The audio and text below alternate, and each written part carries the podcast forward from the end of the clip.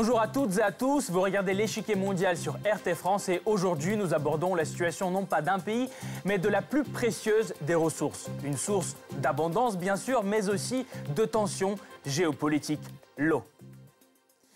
Cause d'inégalités, de conflits et de lutte pour la survie de nations entières. L'eau se fait aujourd'hui de plus en plus rare. Sans elle, pas de vie, mais pas de paix non plus. Or, les Nations Unies sont formelles, la situation est critique. Entre réchauffement climatique, activité humaine et croissance démographique, une grande menace pèse sur cette ressource cruciale. Des guerres pour son contrôle sont-elles évitables?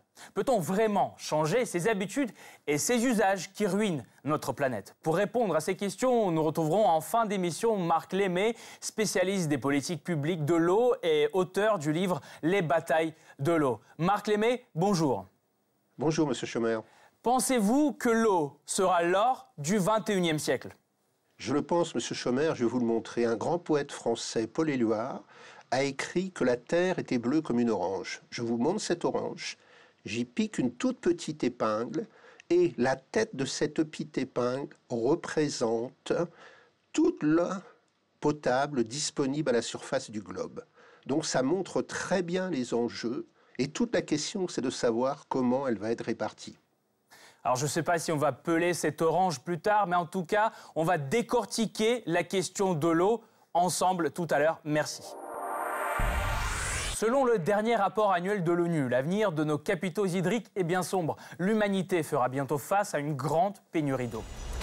Environ 3,6 milliards de personnes dans le monde se trouvent déjà dans des zones menacées de pénurie d'eau. D'ici 2050, au moins une personne sur quatre vivra dans un pays où le manque d'eau potable sera chronique. C'est qu'au début du XXe siècle, les ressources en eau disponibles étaient de près de 16 000 litres par jour et par personne. Aujourd'hui, ce chiffre est inférieur à 6 000 et dans 20 ans, peut-être 3 000. Une situation critique qui pourrait encore s'aggraver en 2050 avec plus de 9 milliards d'individus. Les besoins en eau auront augmenté de 80 à l'échelle mondiale, la pénurie d'eau se profile depuis des décennies. L'Australie, le sud de l'Asie, le Moyen-Orient, l'Afrique du Nord comme du Sud, certaines zones des Amériques sont les régions les plus concernées par le stress hydrique. Le principal facteur de cette crise est la croissance rapide de la population et par conséquent de la demande en eau. Mais il ne s'agit pas que de consommation individuelle. 90% de l'eau douce est utilisée dans l'agriculture et l'industrie. Ces activités altèrent les cycles naturels de renouvellement de l'eau. Résultat, moins d'eau potable est disponible. La situation se complexifie avec le réchauffement climatique qui rend encore un peu plus compliqué la question de répartition de l'eau sur la planète. Les zones chaudes deviennent encore plus arides et les zones traditionnellement humides se font elles aussi plus sèches. Pour sensibiliser la population mondiale, l'Assemblée générale de l'ONU lance la décennie de l'eau et du développement durable. Les conséquences du stress hydrique ne se feront pas attendre si de strictes mesures ne sont pas prises. Les demandes croissantes en eau, associées à une mauvaise gestion de l'eau, ont accru le stress hydrique dans de nombreuses régions du monde. Sans une gestion efficace de nos ressources en eau, nous risquons d'intensifier les conflits entre les communautés et de créer des tensions entre les nations. La croissance des besoins des populations et l'épuisement des ressources en eau rendent la concurrence sévère. Le contrôle et la possession de l'eau sont donc aujourd'hui des enjeux stratégiques majeurs et la lutte a déjà commencé. Un des premiers grands conflits de l'eau a commencé dans les années 1960 dans une région où son contrôle est d'une grande importance, le Moyen-Orient. 1964, Israël achève son projet d'aqueduc destiné à exploiter l'eau du lac de Tibériade, impliquant une baisse significative du volume d'eau du Jourdain et donc des réserves d'eau en Jordanie. Immédiatement en représailles, la Ligue arabe annonce la construction d'un canal de dérivation pour priver Israël d'une partie de ce trésor. Des affrontements frontaliers ont alors lieu, s'achevant sur la destruction des engins de terrassement arabes par l'armée israélienne. En 1967, on retrouve cette problématique lors de la guerre des Six Jours qui oppose Israël à l'Égypte, la Jordanie, la Syrie et le Liban. Les pays arabes sont défaits par Israël qui occupe bientôt deux tiers du plateau du Golan syrien, un territoire très riche en eau. En outre, il prend contrôle de la quasi-totalité de l'eau sur les territoires palestiniens. Nouveau conflit en 1975, la Syrie érige un barrage, le barrage de Tapka, situé sur l'Euphrate. L'Irak voit alors ses sources diminuer et demande à la Ligue arabe d'intervenir, mais la Syrie refuse de coopérer. La tension monte, les deux pays déploient leurs troupes le long de leurs frontières communes. Bagdad menace de bombarder le barrage. Heureusement, la guerre est évitée grâce à une médiation russo-saoudienne. L'Euphrate reste néanmoins au centre de toutes les convoitises. En 1990, c'est entre Bagdad et Ankara qu'éclate la crise. La Turquie réduit son débit vers l'Irak et les deux pays sont au bord de la guerre. Une guerre qui n'aura pas eu lieu cependant. L'Irak occupe alors le Koweït et cette même année, c'est la guerre du Golfe qui mobilisera les forces irakiennes. En 1994, les relations entre l'Égypte et le Soudan connaissent aussi une crise majeure. Alors que Khartoum entame la construction d'un barrage sur le Nil, vital pour l'Égypte. L'année suivante, le Caire fait entrer ses troupes dans le triangle de Halaïb, une région disputée entre les deux pays. Du côté de la Syrie, on retrouve cette question de l'eau jusque dans les causes de la guerre civile. Entre 2006 et 2010, le pays subit en effet une période de sécheresse inédite. Le bétail se meurt, les prix des produits alimentaires grimpent en flèche et environ 1 500 000 fermiers finissent par déménager vers les villes. Une crise économique qu'on estime en partie responsable de l'exaspération des populations vis-à-vis du pouvoir central. Plus proche de nous encore, la dispute turco-irakienne est un parfait exemple de ces conflits hydriques. En juin 2018, Ankara achève le gigantesque barrage d'Ilissu sur le Tigre. Capacité de son réservoir 10 milliards de mètres cubes. Puissance de son usine hydroélectrique 1200 MW. Or, le Tigre est une source d'eau majeure pour l'Irak. Quand Ankara commence à remplir le réservoir d'Ilissu, le résultat pour l'Irak est catastrophique. Le débit du Tigre chute de 8 milliards de mètres cubes. Pour la première fois en 100 ans, on peut traverser le fleuve légendaire à pied. Les surfaces cultivées en Irak ont été divisées par deux et les cheptels réduits d'un tiers. Basra est la région la plus frappée. La colère du peuple débouche sur de violents heurts et manifestations. Au moins 20 personnes sont tuées. Face à l'urgence, les diplomaties irakiennes et turques négocient une solution temporaire. La Turquie s'engage à remplir le réservoir d'Ilushu plus lentement. Mais le problème persiste et la Turquie, en amont, garde le contrôle sur la source la plus précieuse d'Irak une situation précaire dans laquelle se trouve aussi son voisin, l'Égypte. Le Nil bleu, principal affluent du Nil égyptien, irrigue les terres de l'Éthiopie. Ces dernières années, ce pays plutôt aride se rêve un principal exportateur d'électricité en Afrique et entreprend la construction d'un grand barrage sur le Nil bleu. Avec une puissance de 6450 MW, ce sera le plus grand d'Afrique. Les observateurs estiment qu'il faudra 10 ans pour remplir son réservoir. Dès lors, le Nil égyptien risque de subir le même sort que le Tigre irakien. La construction du barrage doit être achevée en 2019. Le Caire affirme publiquement qu'il ne tolérera aucune baisse du débit du Nil. Selon le quotidien qatari Al-Sharq, des troupes égyptiennes auraient été stationnées en Érythrée prêtes à attaquer le barrage dès le début de 2018. Une réponse militaire annoncée de longue date par le pouvoir égyptien. L'eau est une question de vie et de mort. Nous sommes capables d'assurer notre sécurité nationale et l'eau est pour nous une question de sécurité nationale. Si l'eau est une question de sécurité nationale, elle vient souvent envenimer des conflits existants. Exemple, le plateau du Doklam, disputé par la Chine et le Bhoutan. À l'été 2017, les tensions entre les troupes chinoises et les troupes indiennes qui soutiennent le Bhoutan sont brusquement ravivées. Après deux mois de bras de fer, Pékin cesse de transmettre à New Delhi les données hydrauliques du Brahmapoutre, un fleuve important qui commence sur son territoire.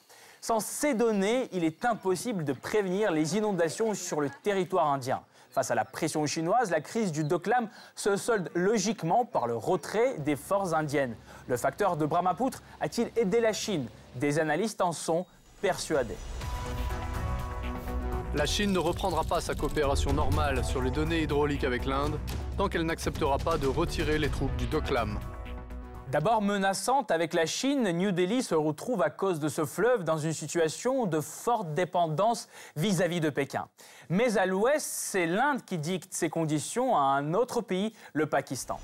Car la seule source d'eau au Pakistan, l'Indus, passe par l'Inde, une situation dont New Delhi profite. En 2017, l'Inde approuve six projets hydroélectriques sur les affluents de l'Indus, risquant de réduire son débit.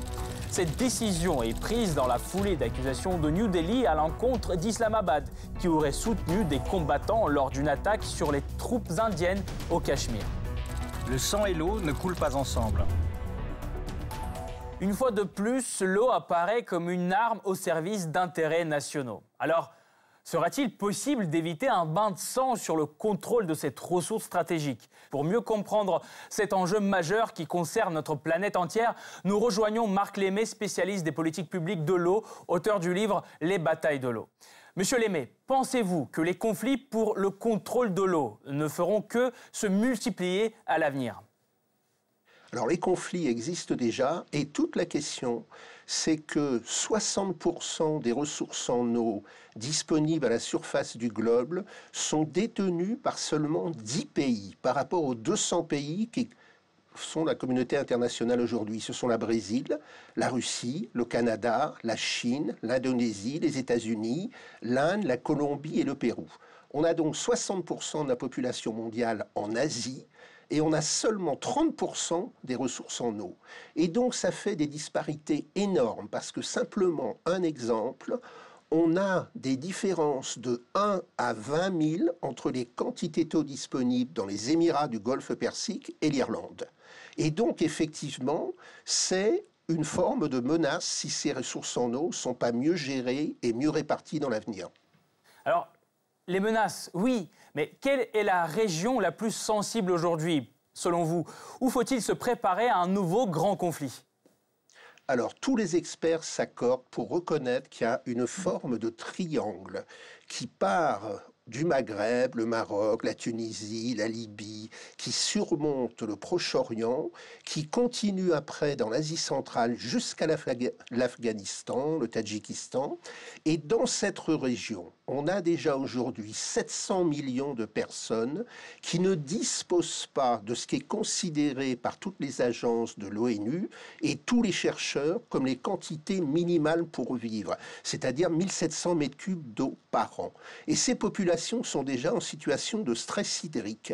Et désormais, avec le réchauffement climatique, ces populations vont se développer parce qu'il y a une démographie galopante et c'est dans cette région-là que vont apparaître de très très fortes tensions dans les 10 à 20 prochaines années. Les pays euh, qui possèdent de l'eau aujourd'hui en grande quantité euh, vont-ils, selon vous, bientôt dicter leurs conditions à ceux qui en manquent? Oui, c'est déjà un peu le cas, mais on a une vraie difficulté parce que contrairement à ce que pensent beaucoup de gens finalement, on ne peut pas transporter de l'eau sur des milliers de kilomètres comme on le fait avec du pétrole, comme on le fait avec du gaz. On ne peut pas aller chercher des icebergs et les amener dans les pays qui n'ont pas d'eau, ce n'est pas possible. Donc chaque pays, chaque territoire doit utiliser de l'eau qui est présente sur son territoire.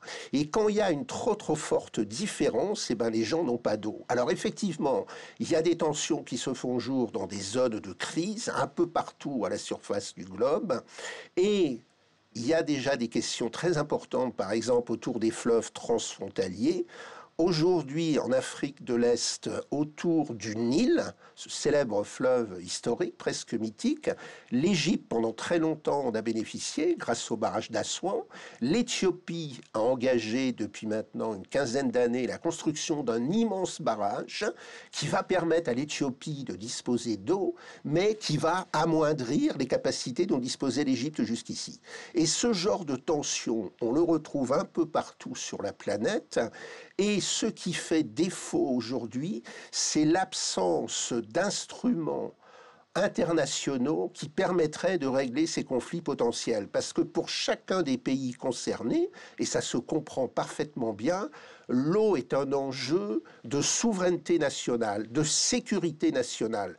Donc l'ensemble des pays du globe éprouvent de très grandes difficultés à accepter une forme d'abandon de souveraineté au profit de la mise en place d'instruments de régulation internationaux. Marc Lémet, merci beaucoup pour votre décryptage. Je rappelle, vous êtes spécialiste des politiques publiques de l'eau et auteur du livre Les batailles de l'eau. Merci encore. Cette partie-là n'est pas encore terminée. La semaine prochaine, une nouvelle partie vous attend avec d'autres pions sur l'échiquier mondial. Alors à bientôt sur RT France.